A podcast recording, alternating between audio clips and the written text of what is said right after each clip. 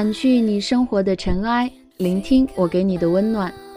大家好，这里是一家茶馆豆瓣电台，感谢您的收听，我是本期主播莫成。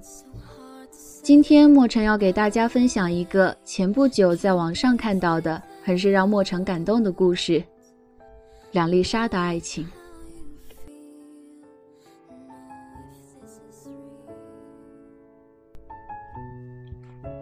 很久很久以前，在寂静的海底躺着两粒沙，它们相距两尺，一粒沙爱上了另外的一粒，它凝视着两尺开外的一中沙，平安幸福地度过了好多年。水下风平浪静，沙粒觉得自己很幸福，因为他知道有自己爱的沙可以让自己凝视，不用管水面上台榭焦土。沧海桑田，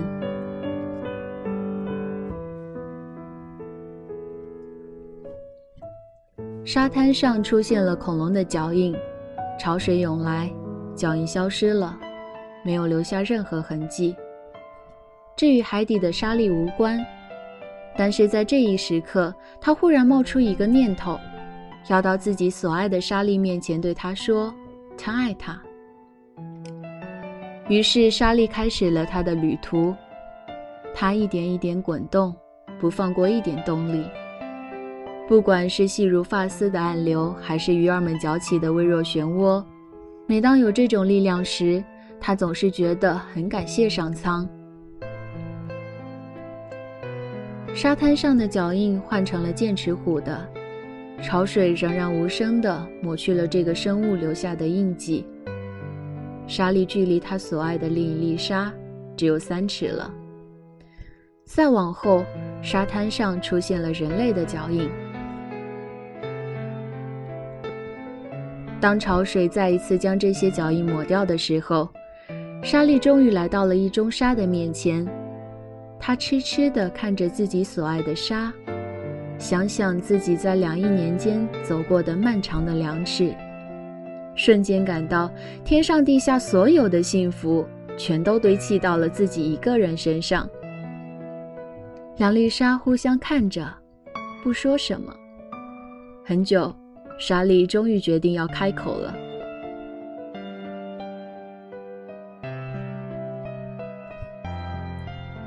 正在这时，一股水流涌来，巨大的吸力使沙粒浮起来，被吸进一个洞里。他最后一眼看了看自己漫长的旅程，看了看自己爱着的沙粒，不知该说些什么。这时洞口合上了，顿时一片黑暗。他知道自己被一只蚌捕获了。在以后的岁月里，蚌偶尔会张开壳，沙粒还能看看外面的世界。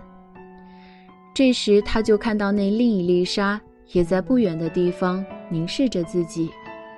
沙粒知道，世界是美好的，因为在光阴无法侵袭的海底，有另一粒沙在等待着自己。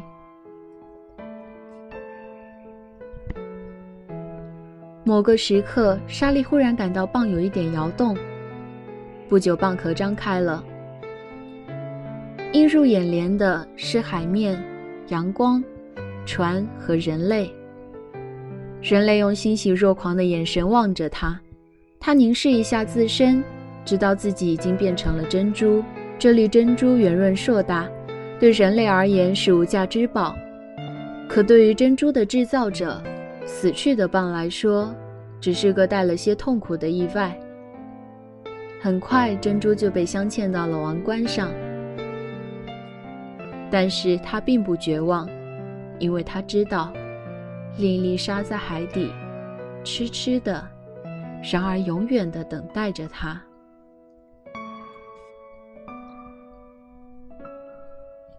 沙粒在王冠顶端看着百官朝拜，看着国王老去，看着帝国衰落。随后，国王终于死去了，王冠被用来陪葬。当王冠被放到棺材里的时候，他听到墓穴门被关上。他心里想着的，是在海底等着自己的另一粒沙，他并不惊慌，因为他有的是时间。他为了两尺的距离，整整旅行了两亿年。黑暗的墓穴并不寂寞，时常有老鼠之类的来和他作伴。他独自呆着，不知道光阴的流逝。后来墓穴被打开了，两个盗墓者偷走了王冠，还有王冠上的珍珠。很不幸，他们在一条河边，废了这颗最大的珍珠。开始互相斗殴，双双死亡。珍珠掉到了河边，珍珠中的沙粒燃起了一辈子从未有过的希望。他知道世界上的很多河水最终都要流进海里，等雨季来临，他就可以随着河水流下，到海里去寻找它。也许要经过无数岁月才能到达最初的地方。可又有什么关系呢？他知道另一粒沙一定会在海底所永远的等待，望穿秋水。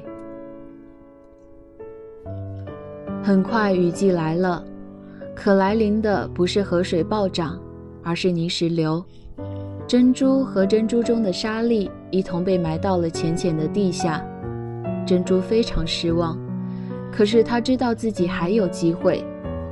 毕竟陆地也是运动的，而且比自己快多了。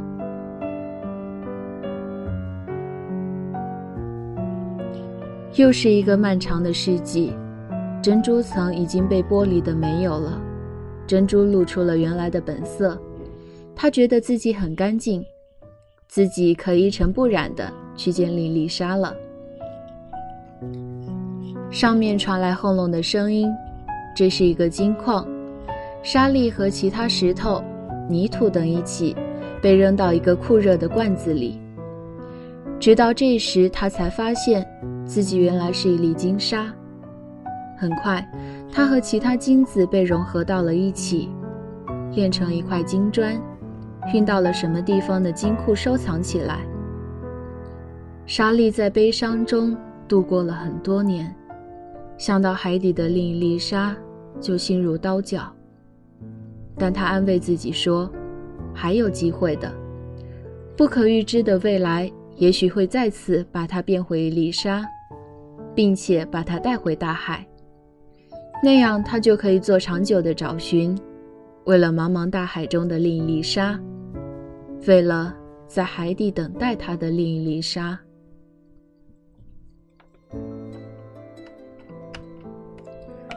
有一天，金砖和金砖之中的沙粒一起被取出，他不知道自己将会怎样。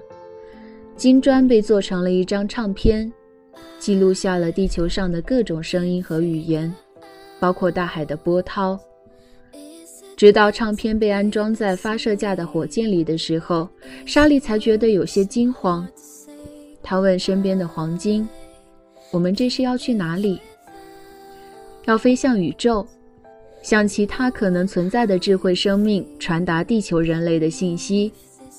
其他黄金分子骄傲地回答：“不是每个黄金分子都有这样的机会的。”正在这个时候，火箭发射了。莎莉看着越来越远的地球，在宇宙中，地球美丽而脆弱。她忽然明白，自己永远也不可能回到大海。回到没有任何诺言，就在海底无尽等待自己的那一粒沙面前了。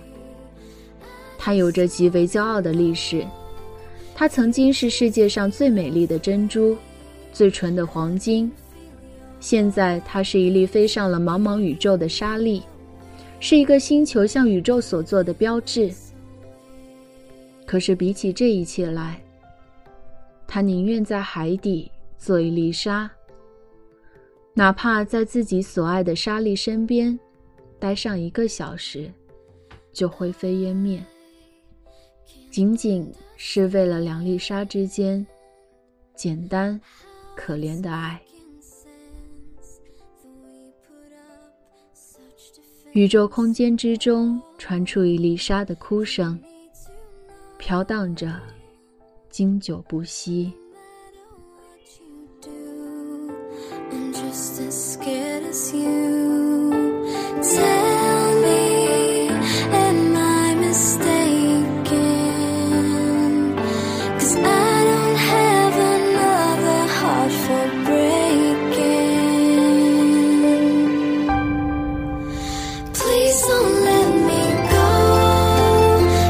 just